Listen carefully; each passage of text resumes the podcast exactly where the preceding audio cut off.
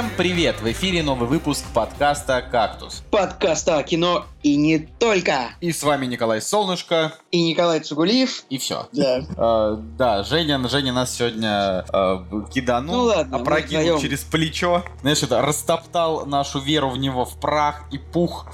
Так что, Жень, сегодня без тебя, брат. А, вообще, Николай, вот как тебе са- самое, самое вообще, мне кажется, главное, главное событие недели у фильма Emoji Movie Metacritic 10? Да Я рад, на самом деле, потому что мне кажется, что мультики в целом стали, стали тупее очень сильно. То есть э, тренд тупых, тупейших мультиков как бы начался где-то в районе Angry Birds. И, и вот это что-то из этой, из этой серии, мне кажется. Поэтому э, я считаю, что... Помнишь, мы еще про фрикадельки когда-то говорили, они тоже были. Я их не смотрел, честно говоря. Я вообще мало смотрел мультиков. Ну, я не скажу тебе, что ты... Ну, то есть, наверняка кучу гениальных... Ну, типа, кучу, кучу гениальных я и, я и видел тоже. Ну да, да, да. Ну, не знаю, я, я просто реально дико улыбаюсь, потому что я помню, как говорили, что если актер, который играет Ксавьера, господи, зовут Патрик Стюарт. Патрик Стюарт, да, вылетел из главы. Если Патрик Стюарт умрет, то его последняя роль будет в озвучке, в озвучке смайлика какашки в фильме Эмоджи Муви. Ну, то есть, это, ну, это, действительно как-то вот глуповато, конечно, на мой взгляд. Но, с другой стороны, а, для него-то это как раз такое, знаешь, проявление такой прикольной самоиронии, ну, какой-то вот вес- веселенькой. А вот для людей, да, это прям глупая история. Вот. Все, какие у тебя новости? Что, что скажешь вообще? Я до сих пор не продал свой квадрокоптер, так что в Санкт-Петербурге все еще продается. Пишите, пожалуйста. Что ты думаешь, действительно у тебя кто-то... Ну, я, наде- я надеюсь, все-таки это клевая вещь. Э, да. Ну ты же не, не просто так его продать-то хочешь. Но я хочу продать его, потому что, блин, типа, мне нужен более дорогой, более клевый. Типа, ладно. Я на самом деле думал, что можно полвыпуска э, построить просто на какой-нибудь нативной рекламе, за которую нам никто не платит. Ты меня такой спрашиваешь, типа, ну, чуваки, у тебя новости? Я такой, да вот, сделал пару ставочек на Леоне, да. Ну, а ты, кстати, делал вообще хоть раз ставки на спо- э, Чтобы вы сейчас понимали, это сейчас не нативная рек- реклама вообще. Слушай, ты, конечно, я- да, я- я, я года полтора вставил постоянно. Ты что, не помнишь? Не, я вот про вот когда, знаешь, когда это стало модно. Ну, в смысле, это, это всегда было примерно одинаково модно. Может быть, постоянное навязывание рекламы в интернете немножечко популяризовало, но э, это всегда было модно примерно плюс-минус, потому что всегда футбол и прочая чушь была популярна, и всегда у него много фанатов, которые хотят заработать на этом денег. Ну, у тебя там, я смотрю, собачка на заднем плане. Как, как, Да. как поживает твоя собачка? Друзья, к сожалению, собака будет лаять, если вы слышите это, и ничего с ним не поделать, потому что, ну, вот так вот. Со- Собака поживает прекрасно. Лучше всех. Лучше, чем мы, мне кажется. соба- со- соба- собачка со- лайки подкасте хоть. Да, но в итоге я пришел к выводу, что ставки на спорт это не совсем мое, потому что слишком... Ни, ни разу не выиграл. Я выиграл много раз, но я много раз и проигрывал, просто ты очень сильно... Я, я так просто могу сказать, что ты расстраиваешься поражению сильнее, Чем, радуешься чем победе? ты радуешься победе, да, поэтому это... Я бы никому не советовал этим заниматься. Ну, наверное, это хороший совет. Было бы очень глупо, если бы ты сказал, давайте, ребята, ставьте на спорт, потому что получаем за это деньги. Вот если, если вы услышите, что кто-то из нас топит за ставки на спорт, знаете, нам, нам закинули баблишку, но это вряд ли когда идет.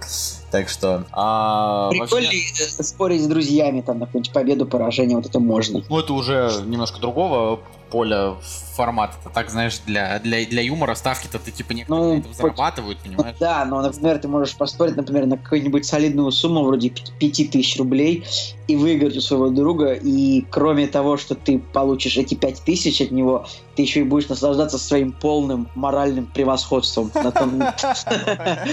Так что это тоже клево. В общем, я думаю, что, ну, мы вернулись в Москву, здесь плюс 28, на выходных обещают плюс 35, я, честно говоря, вообще не представляю, как это пережить, потому что очень душно, жарко, просто кошмар, вообще невыносимо, типа... Да, ребят, я, я, я остался в Питере, все нормально, никуда не уехал. Ой, в Питере погода очень хорошая сейчас. Да, у нас тут плюс 22, очень такой, климат такой, я бы сказал, я не очень просто разбираюсь в этих там Ты сейчас скажешь умеренный, да? Я бы хотел сказать умеренно питерском, я не очень разбираюсь в этих терминологиях, там, типа, климат умеренный, там, какой-нибудь субтропический, я никогда не понимал, что это значит, честно говоря.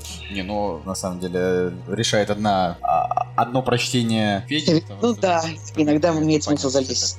Короче, я думаю, что нам нужно с тобой... э, Да, я, если вам интересно, была свадьба Николая Солнышко и Насти. Если вам интересно, свадьба была очень хорошая. Она была настолько хорошая, что даже скучно. Ничего не произошло. Поэтому просто нечего рассказать, кроме того, что все было очень клево. Ну Вот. Да-да-да, не, не- не То скажешь. есть не было драки, не было барагоза, не было, ну, в общем, знаете, как вот, как будто Нолан снимал, то есть без косяков. Ну, конечно, что за глупости, Нолан? Ну, не Нолан, я не знаю, кто снимает без косяков. Никто не снимает без косяков. Никто не снимает. А, Кстати, любопытно, что абсолютно любой фильм, который выходит на экраны, так получается, что его можно просто разбомбить по сюжету и вообще вот по фактам, да? Ну вот я, например, ну мы с Настей посмотрели тут буквально киногрехи на, на Узника Аскабана. Я тоже посмотрел это, это вот, э, да, э, то есть... Ну, просто Ну. в том, что все киногрехи на Узника Аскабана, они и так известны. То есть, как бы, а, основной, основные грехи это даже не в фильме, а в книге, то, что там, типа, вообще Мгм. маховик времени, это, это бред собачий. Ну, в том плане, что... Что, правда, легче Джоан Роллинг было не придумывать маховик времени, чем вставлять его вообще Ну, в мы сюжет, потому даже что в подкасте уже сто. у нас было уже 120 выпусков, я уже забыл, о чем мы говорили. Нет, да? Ну, я к тому, что просто мы, мы, мы всегда, когда А, говорим про Гарри Поттера, мы что? говорим, что да, ужасно. А как можно было вот это вот пропустить то, что Питер Петтигрю всегда вместе с Роном Уизли на карте? Это как вообще? Ну, Джон Роллинг, как? Ну, Это вообще как? Ладно, ладно. Так вот, я, в общем, сижу и думаю, э, нужно, нужно поджечь э, миллион пуканов. Для того, чтобы это сделать, нам нужно обсудить Дюнкерк. так что давай, давай, давай обсудим его. А, ну, так Да, да. вышло, что мы посмотрели а, прямо перед свадьбой фильм Кристофера Нолана, закинули в группу там короткое видео, в котором нормально толком успели. Да, я там сделал буквально вброс один, без конкретики, так что... Так что вот мне кажется, что пришло время, пришла пора обсуждать. Да, друзья, мы смотрели Дюнкерк в IMAX. Прям вот в, как- в лучшем его, э, в лучшем его виде, вот как можно. Но это не, не лучший его вид, лучше... Это мы же ходили в Радугу, которая... Там старенькая IMAX. Вот если бы мы... Я, нет, я все время... Где у нас самый лучший IMAX? В Питерленде, по-моему, там типа Сапфир или что-то такое, Я где там вот ни разу не был. Я тоже не был, ну, блин, не ехать же мне ради фильма час. Я вообще считаю, что если, блин, ради фильма приходится ехать куда-то больше, чем 25 минут, то это уже плохо. Короче, а, посмотрели в IMAX, как люди уважаемые обеспеченные, не пойдем же мы на обычный сеанс, правильно? Ну вот, вот в, общем, в общем, мы посмотрели э, Дюнкерк в IMAX, и э, я не знаю, что изменилось бы, посмотрим мы его не в IMAX, фильм, ну вот, не понравился. То есть это вот такое э, впечатление от него, не, не то, не- то есть не хочется говорить, что фильм плохой, потому что это, э, ну, не знаю, несправедливо будет, наверное, по отношению к Нолану, он все-таки, типа, проделал действительно большую техническую работу и пытался сделать так, чтобы его военное кино выглядело оригинально, а не как, то есть, допустим, последний фильм Мэла Гибсона, да, там, крайний фильм Мэла Гибсона, с соображением совести, он на лопатке кладет Дюнкерк, но он вообще, типа, это просто такой очень хороший, крепкий военный фильм. А здесь он просто хотел вот снять оригинальное свое вот Нолановское военное кино. Поэтому мне вот очень сложно э, прям говорить, что фильм плохой, но он прям, типа, не очень хороший. То есть, это как бы, то есть это, это кино, э, на которое жалко тратить время и... Я вот сейчас думал о том, что Нолан, правда, мог бы как-то более интересно потратить свои два года жизни. Ну, то есть не то чтобы я мастер распределения времени более э, лучше, чем Нолан, но мне кажется, что он мог бы, э, не знаю, что-нибудь более интересное, более изобретательное снять. Но э, я, я вот, вот тебе что скажу, что у этого фильма был, ну, как есть несколько таких вот а, моментов, за которые люди на него бы пошли, да. А, Первый это Гарри Стайлз, это экс-вокалист э, One Direction, да, там даже и была история, что когда э, снимался этот фильм, э, всегда вокруг него были охранники, чтобы не напали фанатки Гарри Стайлза. Я его в этом фильме, ну, как бы вот вообще не запомнил, типа, ну, потому что для меня One Direction это никто, ну, в том плане, что, ну, группа, да, клево. А, поэтому я, ну, уже постфактум узнал, что вот такой чувак, Гарри Стайлз, и почему Нолан вдруг решил снять просто какого-то певца, ну, знаешь, там, Я тоже, я сейчас э, как понял. Бибера снять, ну, типа... Да, ну, я сейчас понимаю, что да, непонятно, зачем он там вообще нужен был. Ну, вот, а я, я, я, я там... только сейчас узнал, что там играл кто-то из One Direction. Типа. Ну, в общем, а все остальные актеры, которые там играют, то есть там есть такой э, англичанин Джеймс Дарси, там есть Кеннет Брана, там есть Киллиан Мерфи, там есть Марк Райландс. Э, то есть это такой вот состав, которым привлекали трейлеры. То есть ты смотришь трейлер Дюнкерка и думаешь, блин, это мало того, что Нолан, я, опять же, да, там не записываюсь в ряды его фанатов, но как бы все равно же ты ждешь каждый его фильм, потому что интересно. То есть даже если он на выходе тебе не понравится, всегда все его фильмы, э, именно первое впечатление, ты получал от него удовольствие. Потом уже там по полочкам его разбираешь и думаешь, блин, вот здесь вот, конечно, плохо. Вот. А так-то это не так. Вот, и мне, мне вообще сложно, сложно сказать, да, типа вот нам в трейлере показывают крутые актеры, э, Том Харди летит на самолете, э, какие-то там чуваки бегают, в итоге на протяжении часа сорока реально показывают, ну, типа вот кадры с этими актерами, которые в основном молчат, Том Харди реально летит на самолете, ну, типа... Это, ну, конечно, Том Харди летящий в самолете, это это одна из самых вот дурацких ролей, потому что он все время в маске, и он, по большому счету, играет глазами весь фильм. И... Ну, Не, на самом деле, ну, мне его сюжетная линия понравилась, наверное, больше всех, хотя он за весь фильм сказал всего там три предложения. Типа, захожу там, захожу слева, сейчас собью, ну, вот как-то такое. Типа, обхожу, обха, об, обхожу справа. Вот такие вот там три фразы он сказал.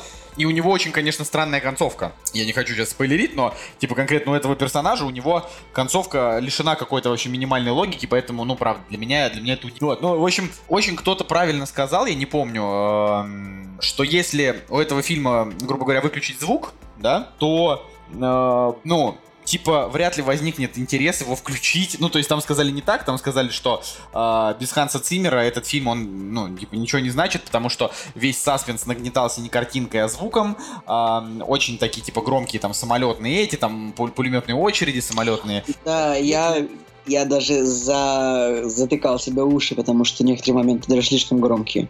Ну, ну короче, я не, недоволен Дюнкерком. Вот я, я, мне было бы интересно послушать э, тех, кто уже посмотрел, чем вам этот фильм понравился или не понравился, да, потому что, э, говорю, э, возра... возвращаясь к самому началу, ставить этому фильму, там, я не знаю, типа, там, 3 из 10 я, я бы не хотел, потому что это фильм, он как бы, он не неплохой, да, то есть это вот когда там выходишь после плохого фильма, ты думаешь, господи, что там за параш сняли, типа кошмар, выходишь там злой, там думаешь, да пошли вы там, типа, над чем работали, а тут как бы видно, что Нолан работал, но фильм просто вот мне не зашел, но при этом он зашел большинству просто критиков, то есть у него э, самые высокие оценки критиков у Нолана за всю историю его съемок и, наверное, самые низкие за всю историю у зрителей. То есть, вот... Ну, это на кинопоиске, на MDB-то у него 8,7, все нормально. Это на кинопоиске поиске 7,5. Такое, средненькое. Очень ну, слушай, в конце концов, наши зрители это тоже люди, знаешь, типа, не быдло с подворотни, а тоже зрители. Ну, ну наши зрители, знаешь, у нас, у нас там девятки стоят фильмом вроде тех, просто которые шли по СТС, там какой-нибудь трудный ребенок. Нет, ну трудного я... ребенка там 5 и 10 плохие Не, ну ты говорю, ты посмотри, вот. А... У, у трудного ребенка, в общем, 6,9, просто потому что он по СТС шел все, все время. а на IMDb у него 5,3. Отвратительный фильм, в котором Нормальный. главная сцена это блюющий дети. Нет, ну это, это, это ужасная сцена, остальное там нормально. Короче, к тому, что ну, э, Нолан, да, очень спорная фигура всегда была, и всегда там выходит Интерстеллар, одни говорят, боже, это гениально, другие говорят, типа, что нет, это на самом деле, ну, типа, полная хренотень, а, антинаучно, даже не научная фантастика, а просто, ну, типа, просто хренотень. Я полностью согласен с этими людьми, то есть а, он по количеству сюжетных дыр, а, типа, Интерстеллар, он вообще даже, даже маховику времени даст. Блин, Николай, у нас на кинопоиске у фильма «Одноклассники» с Адамом Сэндлером вообще стоит, стоит оценка 6,8. Да нормально. И более того, даже у тебя стоит даже у тебя стоит семерка. Так мы с тобой смотрели, нам вроде понравилось. Нет, у меня стоит четыре. Отвратительный фильм абсолютно. Первый нормальный. Он же не. Это, это вот тот фильм с Адамом Сэндлером, в котором там нету тупых э, шуток про там гейский секс или что-то такое. такое. Господи, абсолютно такой же, как и вторая часть во все фильмы Адама Сэндлера одинаково ужасно. Ну, кроме одноклассников. Я говорю, одноклассники за последние годы он такой самый, что не на Но я еще раз говорю, мне там до какого-то года мне, в общем-то, нравились фильмы с Адамом Сэндлером. Знаешь, у каждого должно быть свое такое guilty pleasure. А, мне вот нравились. Ну ладно, у меня это как бы роботы и, мо- и инопланетяне, но, блин, Адам Сэндлер, чтобы Не, был... не, ну я к тому, что Знаешь- не, не, не обвиняй меня. Я не, не люблю Адама Сэндлера сейчас, и я не уважаю его карьеру, типа вот эти Джули и Джулия, вот это все дерьмо. Но я, честно говоря, даже Зохана типа не ненавижу, я вполне там с него поржал. Но э, это просто, ну, понимаешь, это такое, одноразовые тупые комедии, ну. Короче, как бы то ни было, понимаешь? Я хотел сказать, что у тупых фильмов у российского зрителя в среднем оценка на один балл выше, чем вот на MDB. Может У, быть. у того же Зохана у нас там 6,6, на MDB Потому 5,5. что Зохан, И правда, у, неплох. и у умных фильмов, вот Дюнкерк, например, у нас там 7,5, у американцев 8,7, поэтому ну, у нас зритель тупой. Ха, извините. Я не Ну. хотел. Вы-то, конечно, ребят, вот если вот вы слушаете, вот вы, конечно, вот вы разбираетесь, вы ставите нормальные оценки, адекватный фильм. Но вот в целом российский зритель, туп- Николай, ну тупой, нет, тупой зритель, смысле- который сделал кассу пиратам Карибского моря. Николай, ну, я говорю, ты глупости говоришь, потому что в Америке там все вот эти вот штаты южные, там те же самые реднеки э, с этого э, едут с фермы смотреть Нолана, ставят ему там, я не знаю, 8 из 10 или 7, и едут обратно. Понимаешь, там у людей э, везде, везде люди одинаковые. Понимаешь, тут просто, просто говорю, есть Интерстеллар, он сам по себе э, создает эффект вау. Есть начало, да, там тоже много вау-эффектов, там такая концовочка, от которой бомбит. О, да что там, Валик, да, было, не было. Есть там, там Темный рыцарь крутой, есть вообще там просто э, Престиж, который это вообще там 10 из 10. Э, очень я люблю. А вот Дюнкерк, это как такое кино, которое хочется вот, ну, типа забыть. Ну, как забыть? В том плане, что, ну, вот он снял его в 46 лет. Спасибо, чувак, ты типа нам показал, что ты умеешь Николай. обращаться с камерой. А, Поэтому, если тебе есть еще что-то сказать, ты можешь добавить, Николай. А я просто срезюмирую, что для меня а, это вот э, шестерка. Ну, если не говорить про оценку, то это а, однозначно проделанная работа, качественно проделанная работа, но это абсолютно не мое кино. И я больше, больше я к нему не вернусь.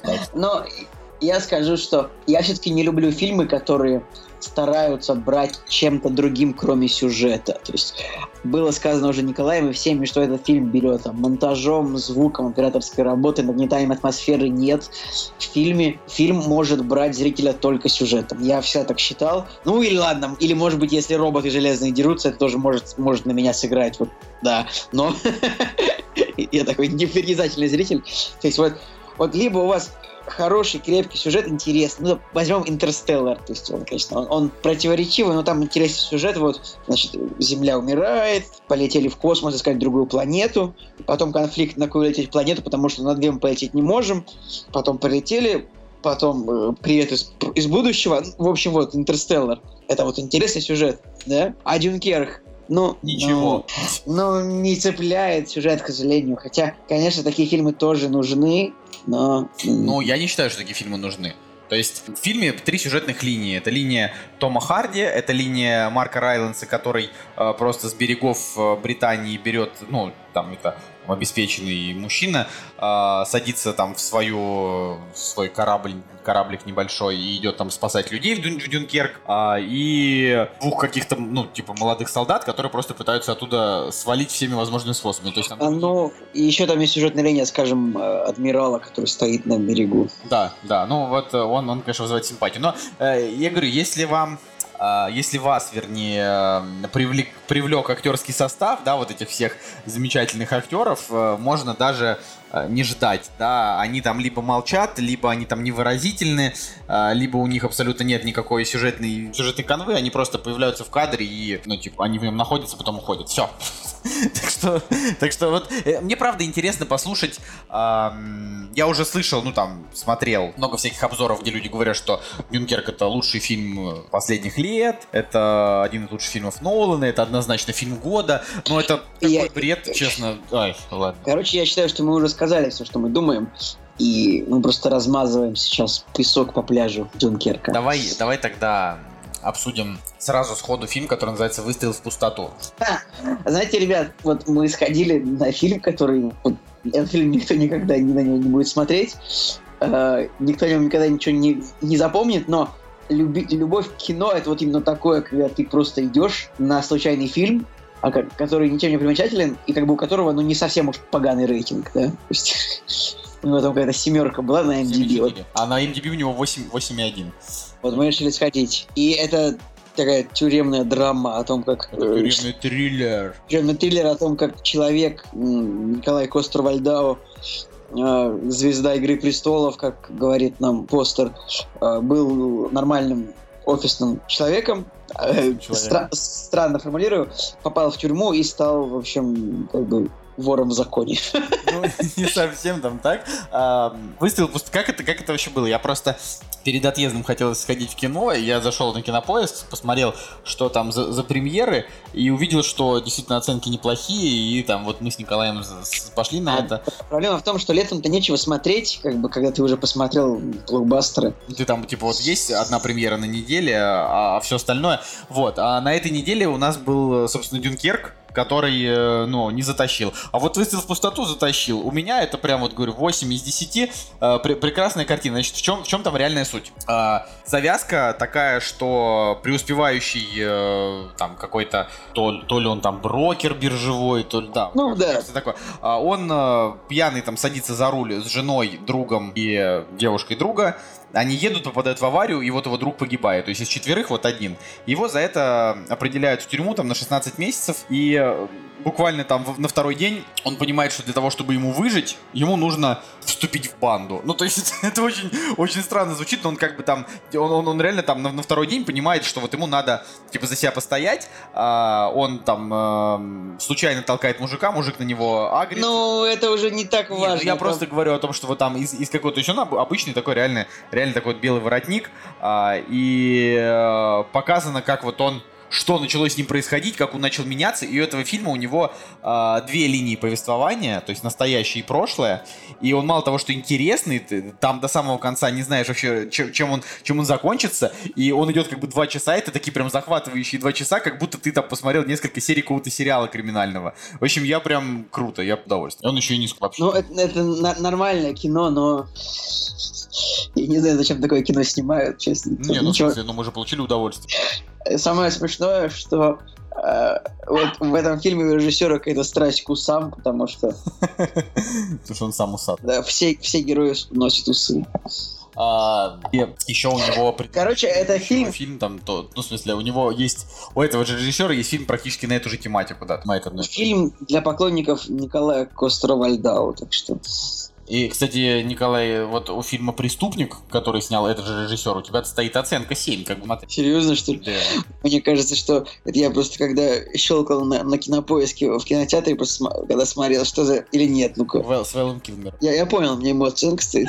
Да. Ты Я нифига, слушай, слушай, а я, а я видел его, правда, правда, я видел этот фильм, оказывается. Я, я забыл его абсолютно, абсолютно забыл. Ви- вот пишет, допустим, наш э, любимый Борис Иванов из Empire, э, что у выстрела немало достоинств, главное из них психологическая нюансированность центрального персонажа, а, которая делает его непредсказуемым. Вот, вот он, он- он прав. А, я считаю, что если вот у вас в городе идет, можете сходить просто, чтобы а, ну, понять, вот как бывает, когда снимают э, низкобюджетное, но сценарно хорошее кино. А, у меня есть эм, аналогия, это фильм «Линкольн для адвоката» с Мэтью МакКонахи, когда МакКонахи еще не был такой прям, э, ну, я даже не знаю, он уже, он уже тогда был звездой, а, но он еще не был, э, типа, звездой такого, такого трагичного, с трагичным Он образом. еще не был, он еще не был звездой настоящего детектива и, и- и Интерстеллара. Но он имеется в виду, не был, знаешь, таким а, худым, трагичным персонажем. Он тогда был скорее, э, как там, отделаться от парня за 10 дней, или в каких он там фильмах.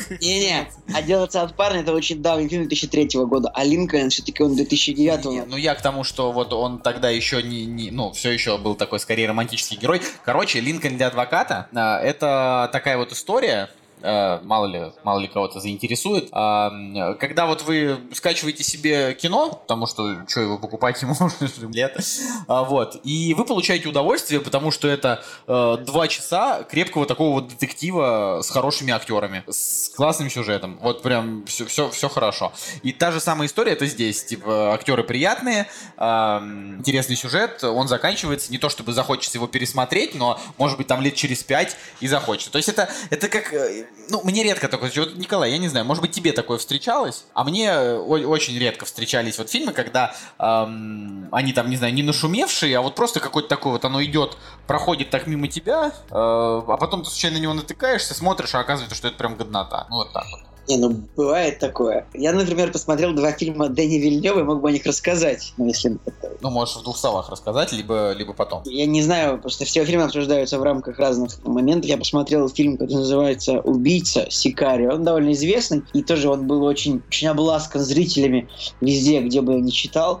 И, э, конечно же, ну, как вы можете догадаться, по моему скептическому тону мне он не понравился, потому что как бы, ну, довольно примитивный сюжет с примитивнейшим твистом, который не, который не угадает, ну, только, я не знаю, этот твист, он примерно такой же, как э, в «Чужом завете», вот, вот там такой же твист абсолютно, я, конечно, извиняюсь, но и, и же, и как бы сценар, ну, то есть снято все, конечно, здорово, операторская работа, как обычно, но сюжет вообще не оригинальный и Ведь, а мне, меня, меня не удивишь вот таким вот. Просто какая-то история про женщину, которая работает в ФБР, и бах, она там ввязывается в какую-то операцию по э, устранению наркобарона. И... Не, ну как, если это хорошо снято, то неважно история, это там про женщину, женщину. Не, ну Хорошо, про героя. Ну, про героя, про, Просто, просто фильм просто скучный. И можете опять закидать меня чем хотите. Но Дэнни Вильнев, вот я просто после того, как я посмотрел «Пленниц», вот «Пленницы» мне невероятно понравились. Я поставил фильму девяточку, хотя мог бы, наверное, и 10 поставить теоретически, потому что прям фильм мне очень понравился. Именно потому, что... Именно, 10? Именно, ну, 9. Именно закрученным сюжетом мне очень понравилось. Вот. На, ну, на, у Насти это вообще один из любимых фильмов. Я теперь, вот, я э, теперь уже думаю, может, все-таки мне его наконец посмотреть. Очень, очень понравился. После этого я еще посмотрел фильм Вильнева, который называется «Враг Энеми». Тоже там Джейк Гилленхолл. А, и вот, вот там фильм действительно очень интересный. А, потому что там фильм о том, как главный герой встречает как бы своего двойника и э, раскрывается эта история. Не хочется ничего говорить, потому что там как бы малейшее какое-то разъяснение сюжета может быть спойлер. Но фильм действительно неплохой. И его, его как бы хорошо еще потом, потом покадрово разбирать, после того, как ты посмотрел его и вник в сюжет. Э, такой вот, это именно, это, это вот именно не аттракцион, это именно такое, такая, если не пища для разума, то это, вот там нужно думать, правда. Но, видишь, э, фильмы Дэни Вильнева, они дают, да? Я, это, я думать не люблю, я люблю, когда роботы дерутся, поэтому, э, ну вот врага я всем, конечно, посмотреть посоветую, потому что вот он прикольный. Убийца мне не понравился, хотя я невероятно люблю актрису Эмили, Эмили Блант. Кстати, у врага не очень высокие оценки. Ну, потому что он немножечко вторичен по отношению к паре похожих фильмов. А, но вот еще есть один Вильнева фильм, который называется «Пожары» 2010 года, я его собираюсь посмотреть. Надеюсь, что это будет что-то более, более, более интересное, чем, чем «Убийца». Вот. Но если... То, видимо, у этого режиссера, у него реально, знаешь, там фильм на фильм не приходится, но большинство все-таки считает его там совсем гением, но я до сих пор ну считаю, что «Прибытие» это, типа, очень-очень средний фильм. Прям совсем. Он очень талантливый режиссер, на самом деле. Вот. И, ну, окончательное мнение о нем будет сформировано после «Бегущего по лезвию» и «Дюны», потому что э, человек э, заработал себе имя, ему вручили две известные франшизы, то есть франшизы, имеющие большую фан-базу. Но я не, не соглашусь что там большая фан-база. Но... спокойно, много фанатов у этой книги, у этого писателя. Да нет, ну, ну просто, понимаешь, это, наверное, много, но не настолько, что прям вообще охренеть. То есть, это типа, ну... Все равно, когда, когда режиссер берется снимать что-то, у чего есть фан-база, он сразу как бы обрекает себя на мощный перекрестный огонь фанбоев упрямых. Ну или он может сделать как этот, а, как э, Джей Джей Абрамс, который снял седьмой эпизод Звездных войн, э, просто пересняв четвертый. Ну, типа, и даже не докопаться. Ну, как бы снял и снял. Так, ну, согласен с вами? На, на самом деле, через два года, как бы, вот уже кажется, что э, седьмые Звездные войны были довольно дурацкими, потому что... Потому что ты посмотрел пачку киногрехов. Пачку киногрехов. Джон Боега начал писить все-таки, потому что он, то есть, фильме он там вроде как понравился, а потом оказалось, что он типа жесткий расист, там... Я бы, я бы сказал, что Э, мне понравились просто гораздо больше Звездные войны изгой один. Вот тут я, я не соглашусь, но не но, буду спорить. Мне... Как бы, хорошо, не будем спорить, но просто вот они были, они были более оригинальные, чем... Они были, конечно, намного более оригинальные, да, да, да. В принципе, седьмых тоже можно было снять по оригинальней, чем просто переснимать одну и ту же историю, просто заменив героя. Ну, ну, видишь, с другой стороны, вот сейчас, э, судя там по, по всему, именно восьмая часть, да, вот она будет уже отличаться вообще от всего, что было раньше. Хотя, сейчас думаешь о том, что это ведь а, в Империи носит ответный удар, пятое. А, да, это ведь там Люк обучался у Йоды, правильно? Или он, или он в Новой Надежде? Нет, в в, он обучался, обучался Так, в переносит Он, удар. а, И уч- соот- на- начал он свое обучение в четвертой части. Нет, в пятом. Короче, как бы то ни было, да, это тоже будет типа про обучение, только уже э, Рэй э, Люком. Ну, то есть, ну, блин, ладно, ладно, не получится у них ни хрена, будет то же самое. Они просто, мать, вообще так. Ну, Ну вот вышло же сделать четвертую, пятую, шестую отличный от первой, от второй и третьей, который потом э, снял. скорее вышло сделать первую, вторую, третью вообще не такой, как... Да, да, конечно, наоборот. Ну, в том плане, что э, первая, вторая, третья это история совершенно там одного персонажа, да, там, ну, Дарта Вейд да, и того, что там вокруг происходило. А, ну, оригинальная трилогия, она там про, про Люка, Лею и Хана, да. А вот эта новая, она просто, просто непонятно про кого. Ну, то есть она, она какая-то такая, там, типа, ворох персонажей, и никто не вызывает прям какой-то абсолютной симпатии. Более того, нам уже сказали, что э, там персонаж Боеги и персонаж Оскара Айзека это геи, то есть, ну, уже- Блин, ты уже... я это, я это пропустил. Но Черт возьми. ты уже не будешь знать, что, ну, там, типа, что у Рэй э, там не будет никакой, видимо, вот романтического интереса там ни с кем из этих героев, хотя, ну, романтическая линия все равно должна быть какая-то, ну. Более того, э, умерла же Кэрри... Фишер. Кэрри Фишер. Да, и они убили, они убили Хана Соло, поэтому... Сейчас, наверное, в этой части они Лею не убьют, но все равно она там как-то пропадет или как-то уже это, в общем, в общем, тоже это все... Я, я, я не назову это, как, знаешь, труп оживлять, э, потому что все-таки будем, будем честными, они стараются, да, что-то там привнести и порадовать людей, и там мы получили удовольствие от просмотра седьмой части в любом случае. Ну слушай, ну Просто- на постере, на основном постере седьмой, э, э, восьмой части как бы Люк Скайуокер и Кайло Рен вот так вот, то есть на, на основном постере. Но видишь, что просто фишка в том, что это вообще такое очень странное противостояние, потому что, может быть, Кайл Рен реально убьет Люка в этой части, знаешь, там, а в девятой убьют еще кого-нибудь. Ну, то, то есть вот просто... Я, ты знаешь, я Просто, думаю, типа- они, они не могут убить Люка в этой части, скорее всего, потому что им, им нужно дать ему один фильм, чтобы понять, э, жизнеспособен ли он. Ну вот, то есть, Ну, видишь, они, кажется- же, они же убрали Хана Соло из сюжета, понимаешь? э, ну, хотя- им, нуж- им нужен был конфликт, типа, что сын убивает отца, все такое. А я думаю, что Люку они должны дать один фильм э, полноценный, без, без того, чтобы он умер. Я думаю, он умрет в следующем фильме, мне так кажется. И как бы, типа, Рэй будет за него мстить. Ну, мне... э, нет, да, вообще возможно, что он в, он в этом фильме умрет. Нужно, короче, какое-нибудь видео от кого-нибудь, кто вот разбирает фильмы по трейлерам и пытается предугадать сюжет, потому что это, скорее всего, не очень сложно сделать будет. Потому что сценаристы тут пишут сценарии как бы на... Просто На отваль. просто смотрят, как там было, типа, 30 лет назад и меняют героев просто и, все. Ну что, э, давай, наверное, тогда перейдем с тобой к премьерам недели, а то мы с тобой целый час получится на монтаже в итоге проболтали э, про то, что мы посмотрели. Давай. Вот и они! Премьеры недели!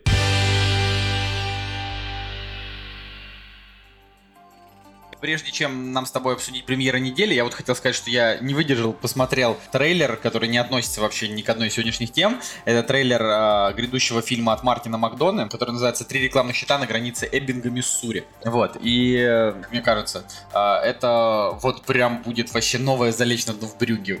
Очень круто. Мне кажется, что э, нашим локализаторам придется какое-то название придумать другое, потому что вот это название, оно как-то тяжело продает фильм, мне кажется.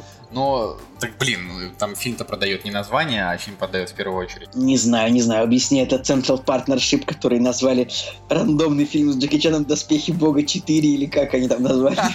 Слушай, не, ну, как бы здесь, здесь а, как и на фильм, который мы смотрели «Война против всех», да, это просто будет, а, типа, кино, которое посмотрят там люди, которые там любят «Залечь в брюге», «Семь психопатов». Да, и, а, и аудитория тупичка Гоблина, скорее всего, и мы.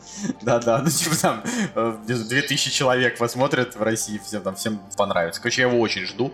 А, вот. Мы, наверное, немножко поговорим про премьеры недели.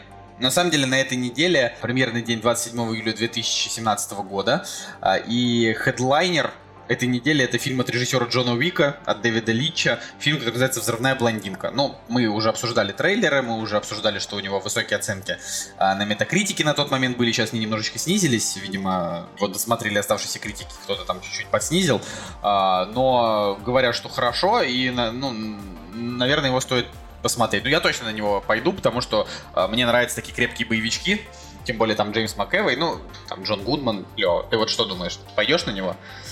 Э, Думаю, я пойду, но мне непонятно, почему они назвали его взрывная, а не атомная. Как бы. ну, просто атомная это такой... Решили, решили не, не пугать зрителей, что Ну, как, да, не знаю.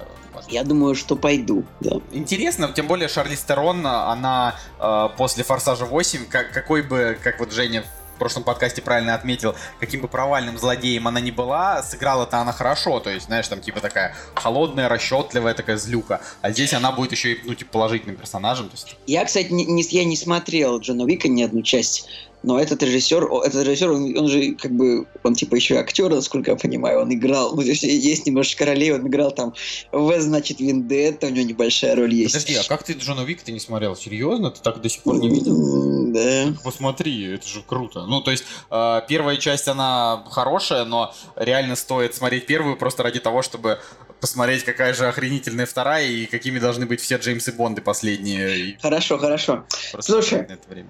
Я вспомнил, что меня все в комментариях попросили проговорить наконец-то про Фарго сезон 3. Э, можно сейчас, потому что я забуду Ну да, да, опять. Да, да, давай, давай. Итак, друзья, э, Фарго сезон 3, сразу скажу, мне показалось, что он прям вот хуже, чем первый и второй. Вот я его смотрел по, по серии, тоже по одной. А он Мне- закончился, да? Да, он закончился. Мне почему-то вот, когда досматривал серию, мне постоянно казалось, что вот мне мало вот серии.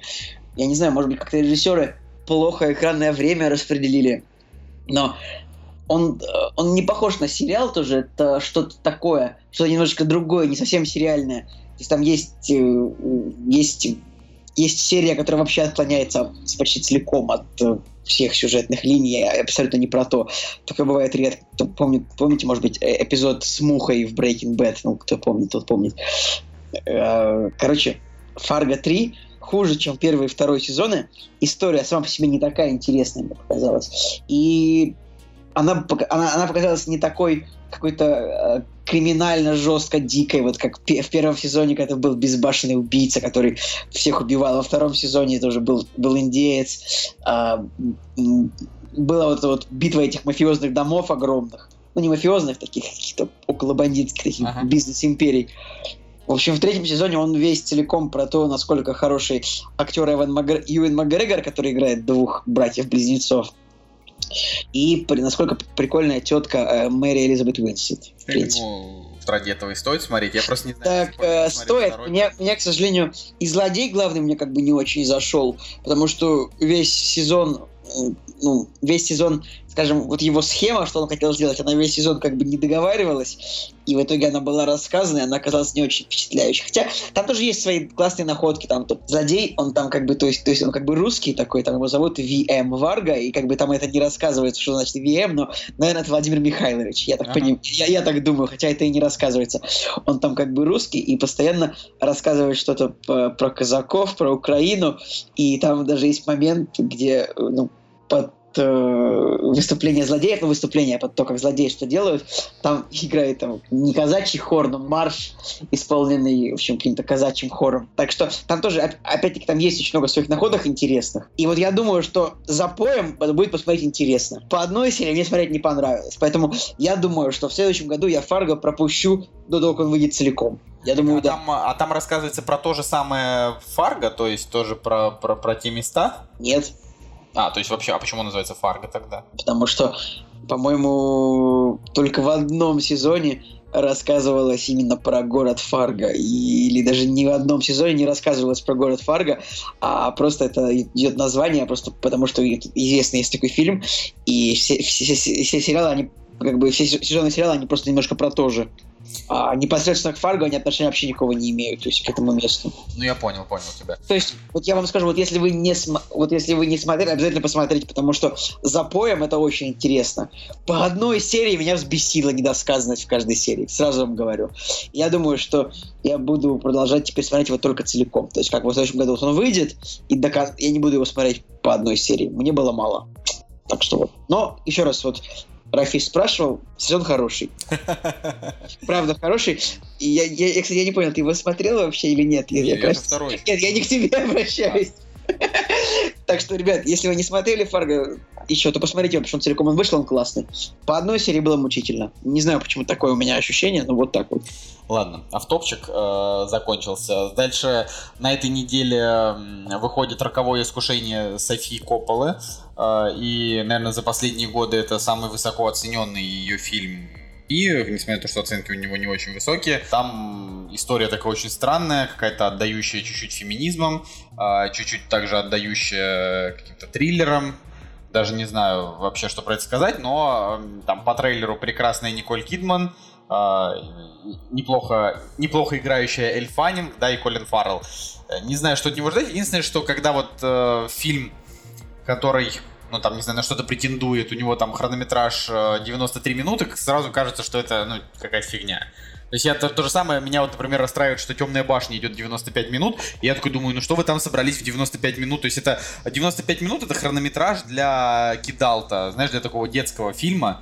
А, ну, Ну, или для легкого боевичка, типа какой-нибудь перестрелки.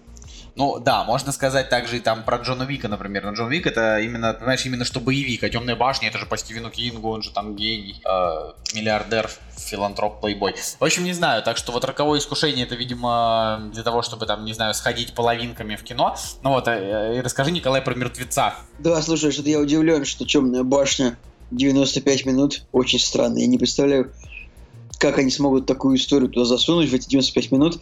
Поэтому уже сейчас, вот именно, именно на основании этого хронометража, а, она дешевая, 60 миллионов долларов всего. Ну, То есть это не, это не блокбастер даже.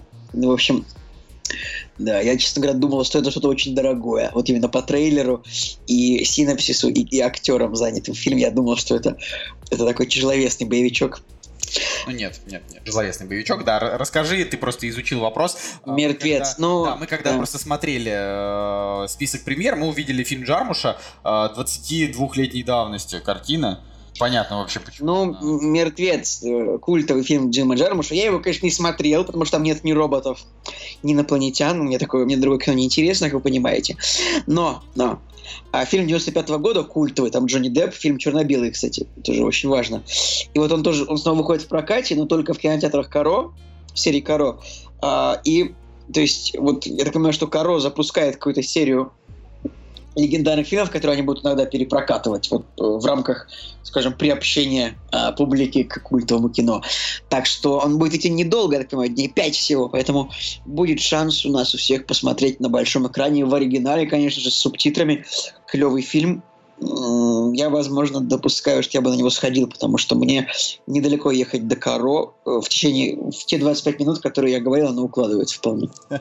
Неплохо, да. Единственное, что я как-то вот для себя осознал, что я небольшой поклонник Джонни Деппа. Ну, Джонни Депп 95 года был хорошим. Ну, а, а что? Я, я, допустим, вспоминаю с ним фильм, который назывался что-то «Девять врат», «Девятые врата». Девятые врата. Вот мне «Девятые врата» как-то не... Да это мороз- мерзотный, мразотный фильм Романа Поланского, который как бы насиловал детей. Ну, как бы, что ты хочешь?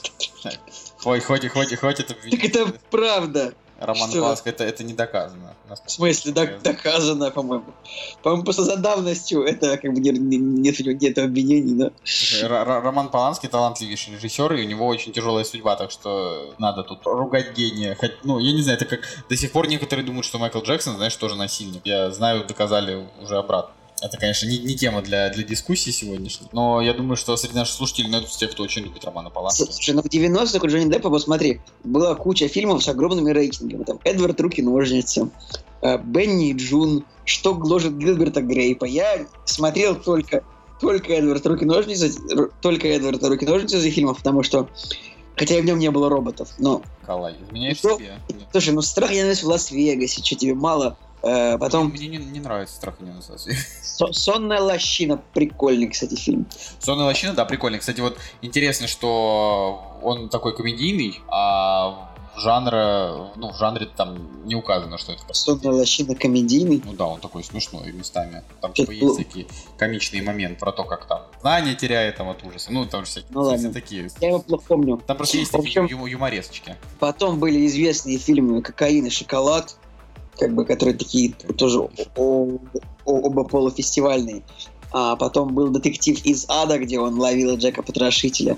А потом были «Пираты Карибского моря» и понеслось. Вот забавно, да, как, как э, актерскую карьеру могут испортить. Ладно, ну, в общем, это, это тоже не, не тема для обсуждения. Последние, наверное, просто у нас интересные новости. А, последний фильм на этой неделе нам Женя Москвин специально просил передать. Значит, он сходил на фильм «Тупак. Легенда», а, который в оригинале называется «All Eyes on Me», а, как а, ну, называется одноименный альбом Тупака. А, и Женя сказал, попросил вообще просто передать, чтобы никто из вас на этот фильм не шел, потому что он плохой. К огромному сожалению.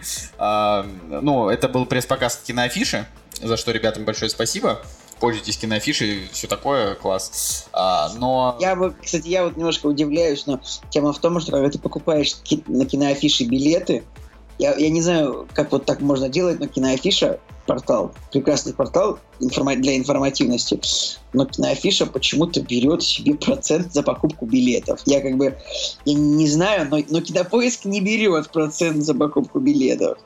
То есть, как бы, я не понимаю, почему я должен платить 10%, допустим, билет стоит 400 рублей, и еще 40 рублей я должен платить киноафише, просто потому что вот я нажал покуп- купить билет через них через кинопоиск этих 10% нет. Вот это тоже интересно, учитывая, есть, что киноафиша это... получает какие-то отчисления за то, что люди, ну, а, там, наверное. Я, я на самом деле, я просто в шоке от того, что вот они вот, я думаю, что я вообще, напишите, каким образом. Я, вообще, почему я не спрашиваю вообще об этом, ну, как бы вот, мы же общаемся иногда с киноафишей непосредственно, надо будет спросить, почему у вас, блин, стоит денег билеты дополнительных покупать, когда нигде больше не стоит. Причем вообще нигде. То есть можно, я не знаю, хоть, мне кажется, даже в какой-то... Я так скажу, что, например, э, где-нибудь, ну, ну, с помощью приложения Киноход, и это не реклама. Если там оплачивать мастер-карда в формуле кино, то есть я сейчас, конечно, прорекламировал аж три бренда, но я просто такое, чтобы вы знали. С помощью приложения Кинооход, если оплачивать кинотеатры сети Формула Кино с помощью карт MasterCard, вдруг вот вы, вот это все для вас актуально, там будет скидка 10%. А если оплачивать на киноафише, то будет скидка минус 10%, антискидка. Что за бизнес-модель? Я не понимаю. Мне очень нравится покупать э, через именно приложение Кинопоиска, потому что там для тех, у кого есть Apple Pay, э, просто... Ну, у кинохода тоже так. Просто за, за, за полсекунды покупается. Ну, в общем, это действительно круто. Ладно, по поводу Тупака, э, Женя просил передать, что э, в дубляже этот фильм смотреть совершенно невозможно. Они ушли через полчаса после начала сеанса. Э, если вы слушаете наш подкаст, вы знаете, что Женя, он всякое дерьмо любит. То есть он как бы... то есть вот, если даже Женя ушел с сеанса, то есть... Э, ну, прям, даже не знаю, то есть Женя, он прям такое может там и на 5 из 10 там кино дотерпеть до конца, а тут он прям ушел. То есть это Нет, я, я, я, я думаю, что Женя, Женя просто, э, просто Женя мало сделал для хип-хопа в свои годы, мне кажется. И он Женя, он просто он не в игре, ну как бы. Сейчас, то есть... Сейчас Букер де Фред, твой любимый, выпустит обзор, скажет, что фильм год. И типа, э, да, Женя просто далек от рэпа, чтобы понять. Хотя я думаю, я фильм смотреть не буду, потому что для меня Тупак, ну, никто. Я слышал одну, один его трек, и мне не интересно. У него очень клевый есть трек э, Do, Do for Love. Ну, не, на самом деле, у Тупака временами бывает очень очень приятный рэп, а, но, конечно, он уже сейчас безбожно устарел, то есть, ну, типа, вот, то, то даже даже Россия, которая отстает на 20 лет, она уже немножечко пере, переросла вот подобного рода музыку, конечно, но все-таки он культовый, это надо, надо уважать. Вот, но на фильм идти совершенно не обязательно это. Я думаю, что киноафиша на нас не обидится, потому что, слава богу, не они снимали этот фильм и прокатывают его не они, а экспоненты. Кстати, заметил, да, что вот э, экспоненты это такой типа игрок на рынке, что вот... А, нет, не, не следил. То есть я, я как бы сейчас для меня вот знакомое смотри, слово, но я не замечал. Идеальных что... незнакомцев прокатывала. Нормально. Из, вот, из вот последних. Ну, мне он там не понравился, мне там просто, ну, типа, меня совершенно бомбило от концовки. И э, что еще? Из, из последнего, ну, так, Бабадук. Большой всплеск. Вот у нас даже был э, ролик про этот про этот фильм. То есть вот тоже. Э, на самом деле интересно, как экспонента э, всякие A1 Films, э, кто там, где, господи, как это называлось это, где я работал, про взгляд, вот как они будут жить, э, когда ведут вот этот вот налог стрёмный, который, помнишь, ну, предлагают последний. Его обязательно ведут? Ну, известно, ведут или не ведут, но могут вести. И просто если ведут, то тогда получается, что, ну, там, всякие Sony, Disney и прочие, они просто будут зарабатывать там на 5 миллионов рублей, грубо говоря, меньше А эти просто, ну, даже не будут доходить до нашего рынка, будут сразу direct to DVD. Короче, А. слушай, поскольку мы поговорили про Тупака, нужно еще, наверное, сказать про то, что в конце прошлой недели случилось самоубийство. Мы же не говорили об этом в подкасте. Не, мы об этом не говорили. А, как раз это случилось как раз перед тем, как мы, мы начали смотреть Дюнкерк, появились новости о том, что покончил с собой вокалист ку- культовой рок-группы Линкин Парк Честер Беннингтон. Это, в общем, довольно только одна оценка может быть у этого момента. Это очень грустно э, для всех, потому что человек сделал очень серьезный вклад в, куль- в музыкальную культуру поколения, то есть был целый голос поколения, можно Я сказать. бы сказал, что, ну вот как мы вчера с Настей обсуждали, и, ну я просто очередной раз очень сильно на эту тему взгрустнул. Просто Честер это вот как а, Джон Леннон для нас. Ну то есть я, на самом деле, для меня и битлы как бы они для меня культовые, но просто реально... То есть, то есть для тебя и Джон Леннон, как, как, как Джон Леннон, да? Да, для меня Джон Леннон как Джон Леннон, да. Ну, просто это, на самом деле, это прям очень трагичная новость, и я там первое время, я там очень злился, думаю, ну какого черта, чувак? Типа, Как так? Как Да, чё, вообще? как бы, конечно же, к смерти присосались многие хайпажоры, ну, которые сразу написали там гигантский лонгриды на тему того, что вот как он повлиял на меня, и не на меня, и на моего соседа, и на все, что есть. Но я, я, как, я могу себя считать true фанатом Линкен Парка. Я был на, три- на двух концертах, и на Last FM у меня Линкен Парк на втором месте, что, возможно, выдает во мне человека а, не очень с не очень притязательными музыкальными вкусами. Ну, я же как бы и, ки- и кино люблю про роботов, люблю Линкин Парк, то есть, ну, и всегда можно как бы понять, что мне нравится, что не нравится, просто, с- просто сложив два факта обо мне. А, Роботы, роботы и Линкен Парк. как бы да. То есть это же было, э, это же было выложено то, что американские ученые показали портрет человека, которому нравятся трансформеры, то есть его там любимые фильмы там это Адам Сэндлер, Отряд самоубийц, любимая музыка это Линкин Парк и все такое, короче. Там. Ну, просто я, я- вот, честно, я бы не сказал, что Линкен Парк это такое, знаешь, типа говёное музло. Ну, так, на минуточку. А, не считая Я, я- я- я- я тоже, я, я тоже так не считаю, что это очень Я говорю, не считая чудовищного последнего альбома, они были А. очень хороши. Тут, знаешь, еще была такая грустная ис- история, что вот, э, ну, есть там какие-то определенные расследования его убийства. А, ой, его убийства, господи, его самоубийства. И а, там была такая история, что, ну, пишут, что Честер это самоубийство он не планировал. А, потому что у них э, буквально там через несколько часов после того, как он это сделал, должна была быть фотосессия, к которой они готовились. Слушай, ну, ты И- думаешь, э, что если бы Честер отменил все планы, это... ну, Нет, нет, ну понимаешь, грубо говоря, там была фотосессия, к которой они готовились.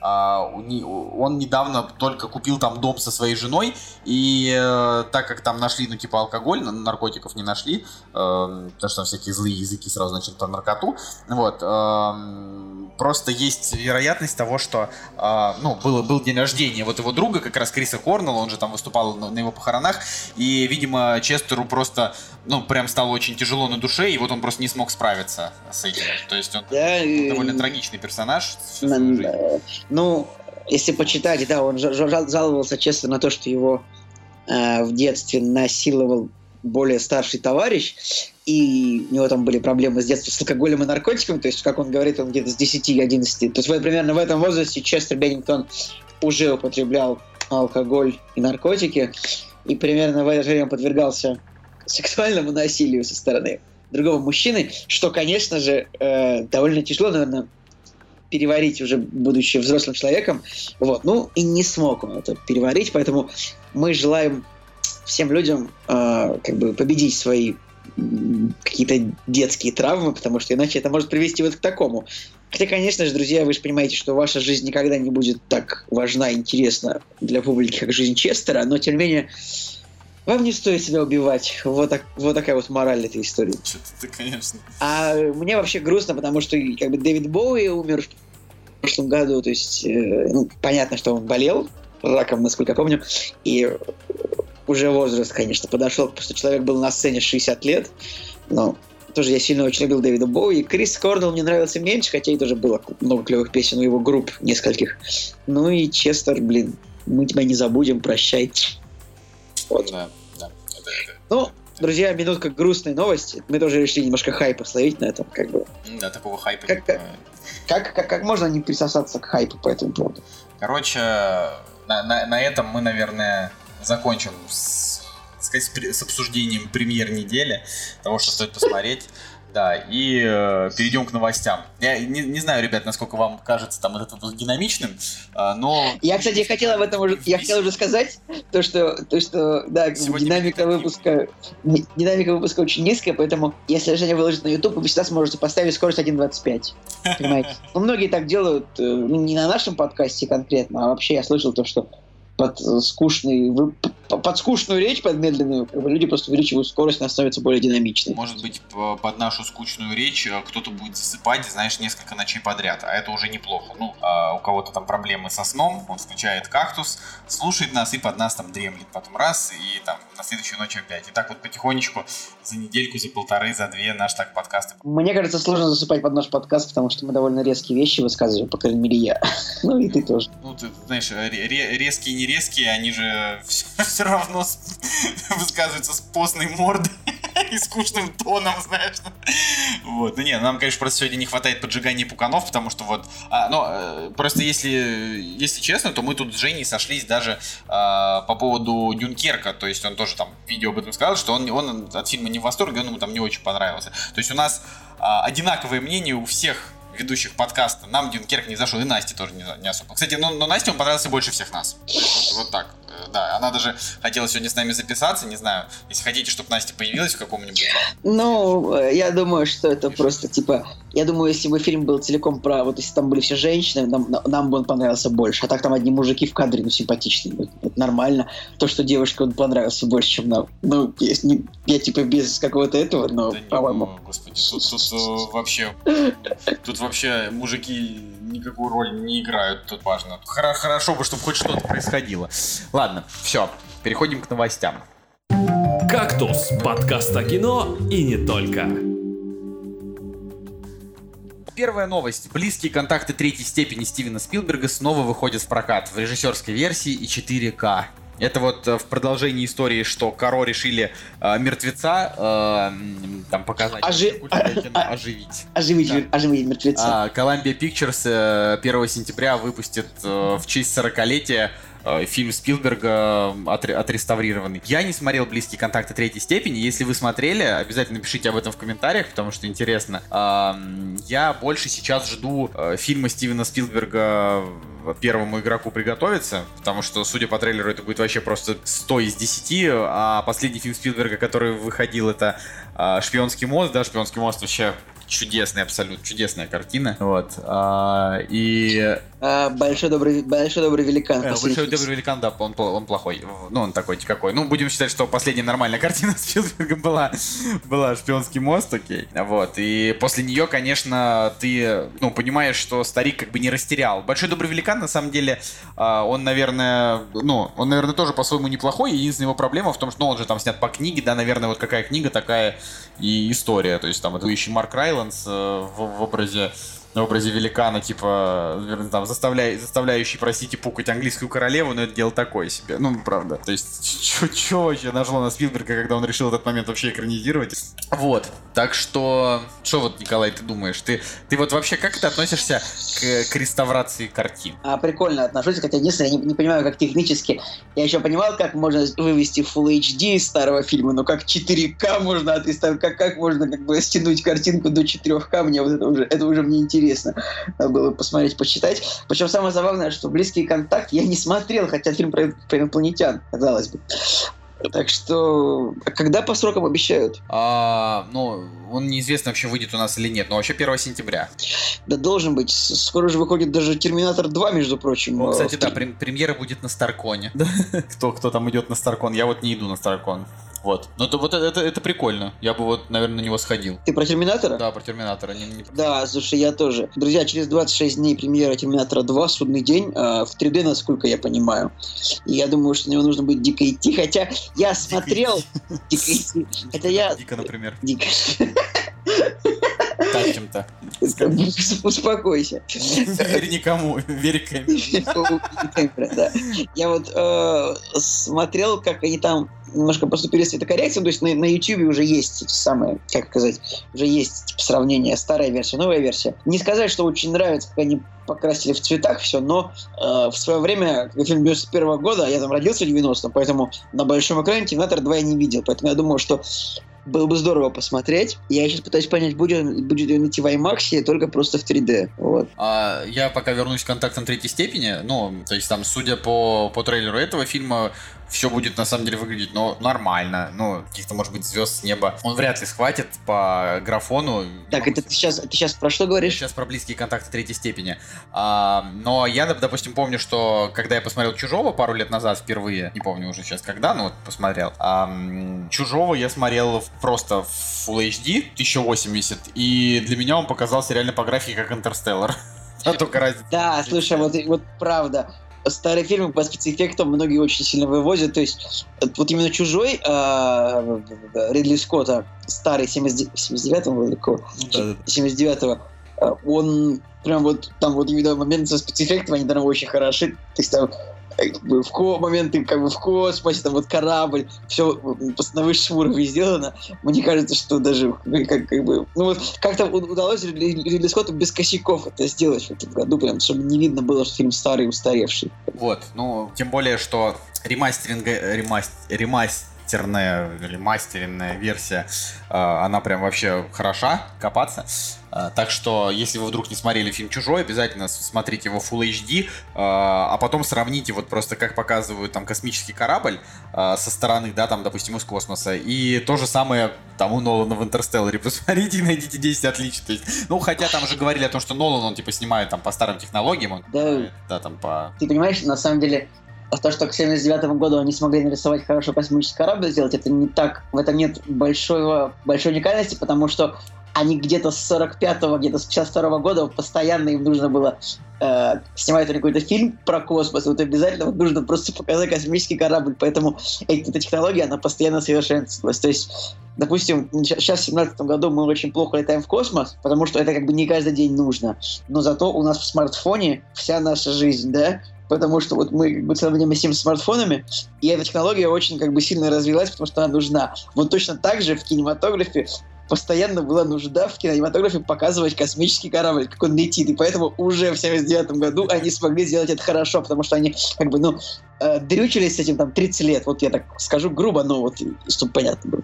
Интересная, конечно, теория. Я проверять ее, конечно, не буду, но логика есть. Ладно, давай, э, давай обсудим следующую новость. Она, э, ну, начали мы обсуждать эту новость, не знаю, пару месяцев назад, когда появились слухи о том, что Махершала Али, это э, наш чернокожий Хоуми, который получил Оскар за «Лунный свет», э, сыграл в Люке Кейдже и э, в, господи, в слепых невидимых фигурах. Да, он утвержден на главную роль в третьем сезоне True Detective. То есть тогда еще думали, что произойдет или нет.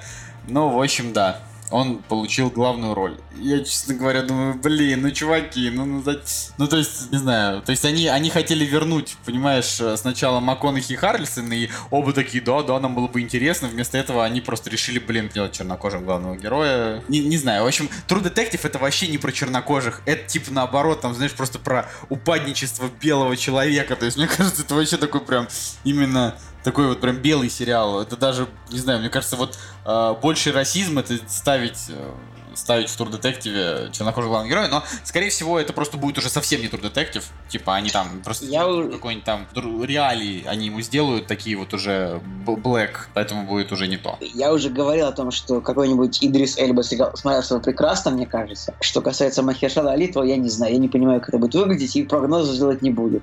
Махершал Али, на самом деле, такой, он очень-очень-очень непростой а, мужичок, он типа чернокожий мусульманин, а, но снимается при этом, ну, то есть, э, снимается при при этом в таком провокационном кино. То есть, знаешь, не знаю, не расходится ли это с его религиозными взглядами, честно говоря, сложно. Но при этом э, надо отдать ему должное. Актер он неплохой, как бы. Ну, вообще-то у него есть два рэп-альбома еще. Ну, блин, слушай, знаешь, мне кажется, у каждого там, в кого не тыхни, у Уилла Смита есть рэп-альбом, есть, у Мос Дефа есть рэп-альбом, есть. Кстати, недавно на Cinema Sins, ну, на американских киногрехах, вышли, вот буквально пару дней назад вышли типа киногрехи людей в черном один. И там финальный киногрех, э, то есть там как бы в титрах начинает играть песня, Уилл, э, песня Уилла Смита, Ага. это Here comes the man in black. Он такой, ага, and, and my beats, ага. И, там, и как бы ведущий такой, а, как-то я забыл, что Уилл Смит еще и рэпер. Типа вот это.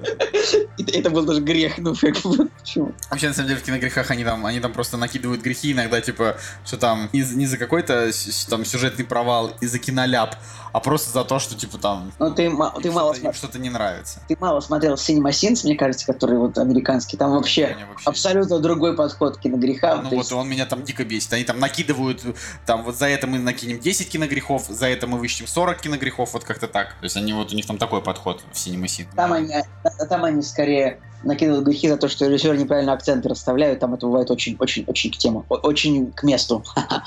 Кстати, Махершалу Али целиком зовут Махершалал Хашбас Гилмор. Тяжелое имя. Но в любом случае, да, этот чувак, он э, такой, знаешь, сложная история.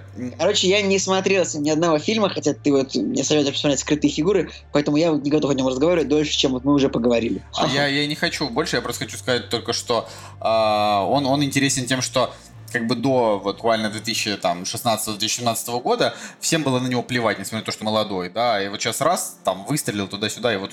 А, ладно, следующая новость такая. Говорил ты сегодня про Дэнни Вильнева. А, Дэнни Вильнев в компании еще двух режиссеров, имен которых э, ни ты, ни я не знаем, Ян Диманш и Дэвид Маккензи, а, значит, претендуют на постановку 25-го Джеймса Бонда, в котором будет играть Дэниел Крейг. А, не знает эту новость, что они все-таки договорились. А, вот, и, э, ну, как наши, наши любимые друзья с, с портала, с которого мы берем новости, пишут, что а, вариант не менее правдоподобный, потому что а, после «Бегущего по лезвию» 2049 Дэнни Вильнев будет снимать «Дюну», вот, э, а Джеймса Бонда надо как бы в срок выпускать. Э, А вот один из режиссеров это Дэ- вот Дэвид Маккензи, то есть имя его как бы ничего так вот не говорит сходу, но он снял любой ценой. М, А любой мгм. ценой это как бы типа прям вот вообще хорошо. Вот. Хороший фильм. Да, мы, мы, мы с Николаем про- проникли. Реально, если, если, если не смотрели, обязательно.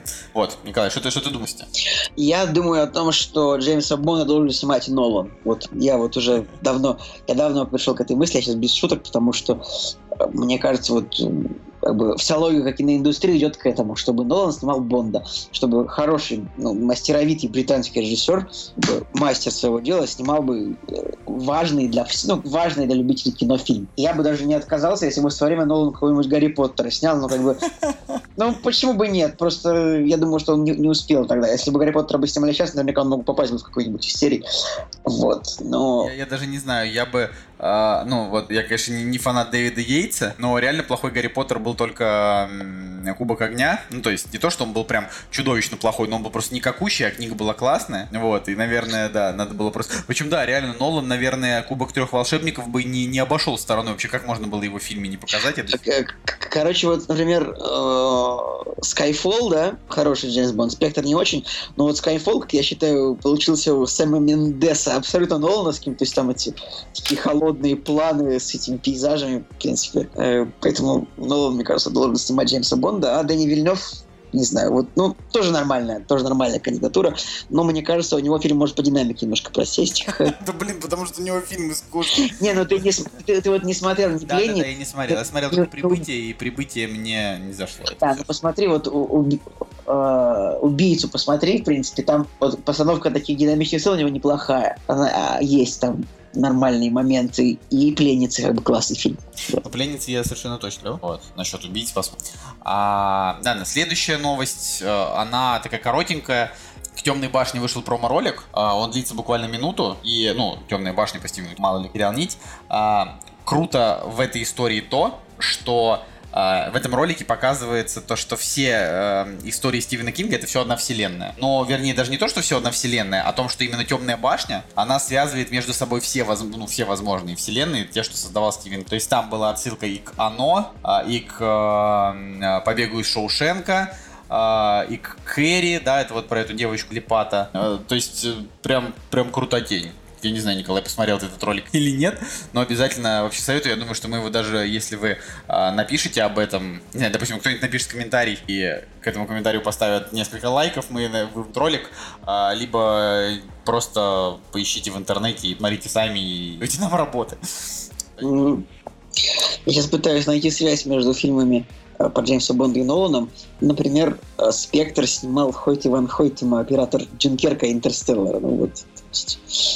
А Skyfall снимал, как ни странно, Роджер Диккенс. Человек, который снял все фильмы братьев Коэн. Мне скажи, пожалуйста, Николай, посмотрел ли ты «Чудо-женщину»? Нет.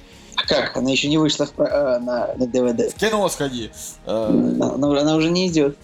В общем, тут просто ну, новость короткой строкой, что э, ну, дали для Чудо-женщины 2 прокатную дату 13 декабря 2019 года. Вот. Так что э, предлагаю знаю, вам Кстати, за- засечь, как вы думаете, обсудим ли мы когда-нибудь в кактусе это, или к этому моменту кактуса уже не будет. Ну, просто просто интересно. Вообще, я так смотрю, это очень э, забавный момент, то, что, во-первых, что женщина обогнала в Америке по спорам стр- не кого-нибудь, а Стражи Галактики 2. Но она крутая, потому что классный фильм. Ну, она может быть и крутая, блин, чувак, но это Стражи Галактики 2. Ну, Чудо-женщина, типа, хороша. То есть, прям, это вот такое, знаешь, Стражи Галактики 2 это просто очередной марвеловский киноаттракцион, в котором Это- а, Воу, воу, воу. удачнее, понимаешь? А Чудо-женщина это типа что-то... Это вот когда DC наконец-то сделали нормальный фильм. И он неожиданно еще и про женщину оказался. Блин, Стражи Галактики вообще охренительные. Ну, охренительно. А этот, типа, ну, то есть... Ну, ты а, серьезно можешь... Ты мне сер- Я как бы не смотрел что-то женщину, блин, ну, типа, она не может своей харизмой вот вы- вы- вывозить так, ой, как не, вы... ты посмотри. Просто, понимаешь, а, а там харизма... Там не столько харизма, там просто, что вот она вот см- смотрит такая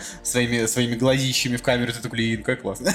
Ну, ты ну, типа, Герой Стражи Галактики теряет всех отцов в одном фильме, а ты говори, ладно. О, не, ну там, ну, Ну, чувак, он теряет всех отцов, а тут, тут любопыт- любопытно, что там тоже была пара нормальных. Одна синяя, другая зеленая, правда. А, кстати, 6,9 рейтинг у Чудо-женщины на кинопоиске. В общем, наш зритель не принял. Это забавно. Ну, он такой, ну, я бы сказал, что это нормальная оценка, типа, не фильм на Вот 8, на, а на IMDb, на IMDb 8,0, то есть рейтинг как у Интерстеллара. Ну, потому что, блин, этот фильм хороший. Ладно. А, Следующая новость, я ее тоже Там, быстренько... та- та- там есть роботы? Нет, там нет робота, наверное, фиг. его. Хотя Ну. нет, скорее всего, не будет. Ну там, там же вообще не про робота, Ну. там про. Единственное, что та- там даже, по-моему, будет э, во второй части там будет про Россию, про то, как она в России. Вот, потому что э, я, я просто к тому, что. а, Что-то будет свергать Сталина? Не Ну, знаю, вряд ли, но. В общем, Помогать Ленину в революции? Типа, там же типа 14 год в первой части, значит, во второй может быть 17 я не знаю. не-не-не, ну, неважно.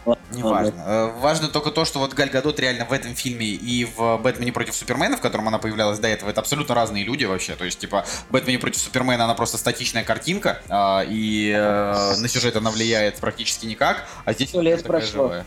А? Сто лет прошло между фильмами. Что еще раз? Сто лет прошло между фильмами. Ну, типа, первый же фильм происходит в Первую мировую войну, а то есть Чудо-женщина. А Ну, ну, ППС происходит в 2016. Ну вот и там она, там она намного.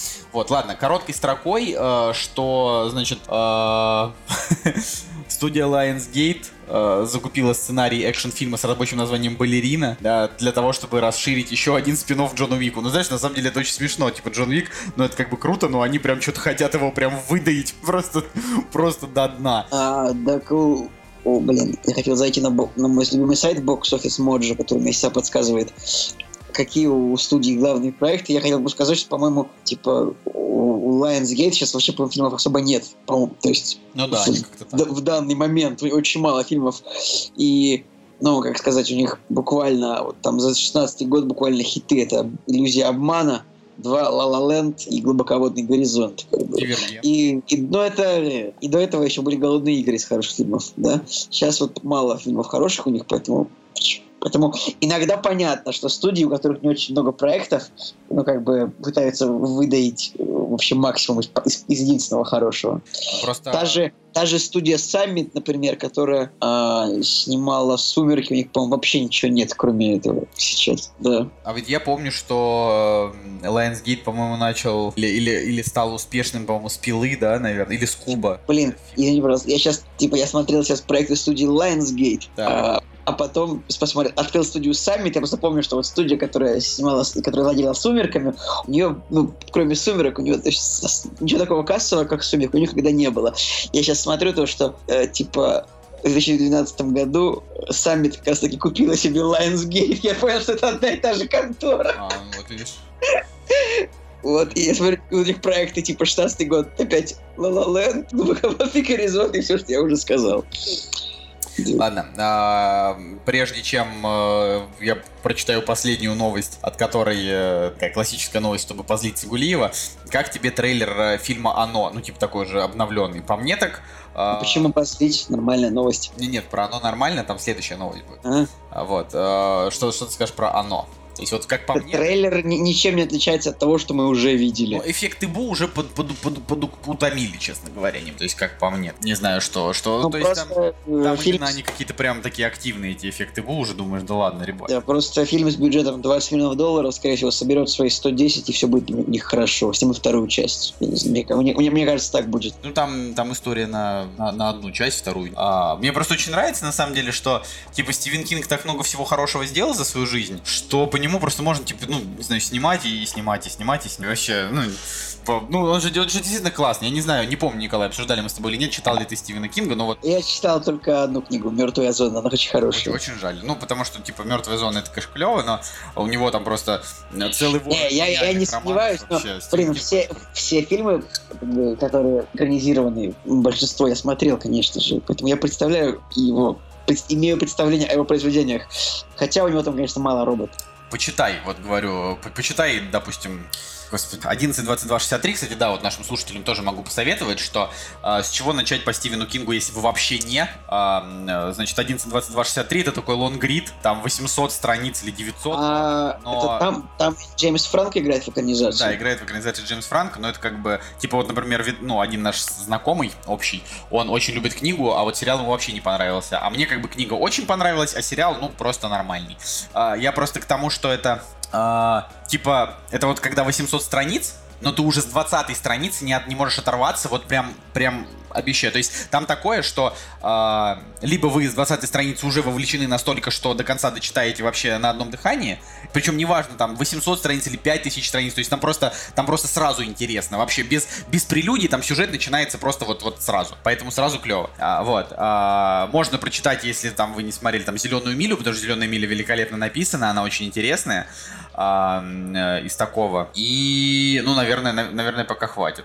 Не, ребят, можете, как бы, тоже, вот я одну книгу читал Стивена Кинга, «Мертвая зона», мне она понравилась.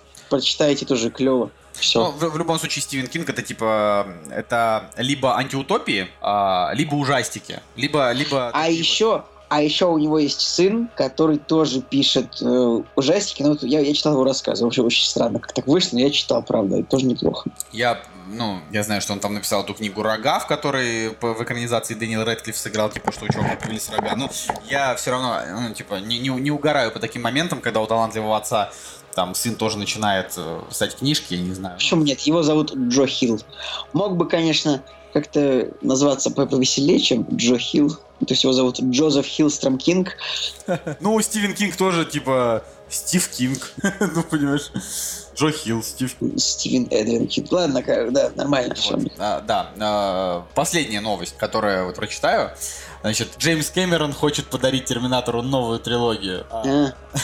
Да. Лучше бы хоть что-нибудь снял бы уже наконец-то. Вот, просто... 10 лет уже почти мы не видели фильмов Джеймс, Джеймса Кэмерона. Ну, не 10, 9 фильм, 8 лет. А, ну, просто, просто прикол в том, что он пишет, главный вопрос, серия исчерпала себя или ее можно освежить? В данный момент мы обсуждаем эту проблему с действующим держателем прав на мировой прокат Дэвидом Эллисоном, а права на американский рынок вернутся ко мне через полтора года. Сейчас он и я планируем наши следующие шаги и склоняемся к идее обновленной трилогии. Ну, это звучит как, типа, ну давай, чувак, запланируй еще что-нибудь. Я просто ненавижу Джеймса. Я просто ненавижу Джеймса Кэмерона. Он уже просто лет 7 заявляет только о том, что он планирует что-то снимать, что вот мы планируем, нам нравится. И все, я, я вот уже говорил как-то о том, что э, нет, все без комментариев. Достал. Ну просто реально, Джеймсу Кэмерону, типа, сейчас 62 года. Последний фильм он выпустил а, 7 лет назад, когда ему было, типа, 55, то есть сейчас он уже за 60 перевалил. Все это время он только готовился снимать аватар, блин, ну это, ну говорю, на мой взгляд, это, это смешно. То есть вот прям, прям смешно. Не знаю, как вот э, он уже из э, такого, знаешь, а, немолодого мужчины, он уже похож ближе реально к дедушке, и все еще Ну, ни хрена вообще он не-. Ладно, я думаю, что он, он снимет все пять частей аватаров, но просто мы уже будем совсем старыми к этому времени. Да, я, ну, просто, мне, мне вот просто неинтересно. Я об этом уже 300 раз говорил. А, до сих пор считаю, что он почему-то присел на вот эту свою вселенную аватаров. Я уже уверен, что начиная там с третьей части оценочки на метакритике там пойдут уже какие-нибудь 40. Знаешь, вот такие. В- Вторая, может быть, еще там куда ни шло, но если уже у первой то сюжет был плохой, то что дальше? Вот, так что такие дела. Ну, у первого сюжета был не то, что плохой, он был ворованный Ну, целиком. ворованный. как бы, Может быть, э, он придумает что-нибудь более оригинальное. Типа. Если ты в это веришь, Николай, я тебе желать могу удачи. Вот. А, я думаю, что на этом мы можем закончить наш сегодняшний двойной выпуск. Если вы до этого момента дослушали, то, знаю, кодовое слово. Ремастеринг. Да не, ну, ладно, нормальное слово, но мое, короче, Николай говорит слово, вот так вот, нас двое, пусть каждый скажет по своему слову, а вы напишите то, которое вам больше нравится. А мое слово будет, вот Николай сказал, то, что наш выпуск медитативный, я тоже, значит, говорю вам, что, как бы, ну, медитативность, кодовое слово, вот так вот. да. Ну, просто очень, очень сложное слово. Ремастеринг тоже, знаешь, не слово собака. Слово собака. Может, просто реально слово собака там. Нет, Собака там. нет. Так- Ладно, ладно, все, неважно. А, так что, не знаю, возможно, вот вы сейчас, когда его дослушаете, вам покажется, почему они говорят, что выпуск скучный, а, ведь все было так динамично, потому что Настя реально там ускорит нас на монтаже, добавит а, какую-нибудь динамичную музычку, и все будет клево. А, так что, каким получится этот выпуск, мы уже не знаем. А, с вами был Кактус и Николай Солнышко. И Николай Цугулиев тоже был с вами. Всем пока. До следующей недели. Пау-пау.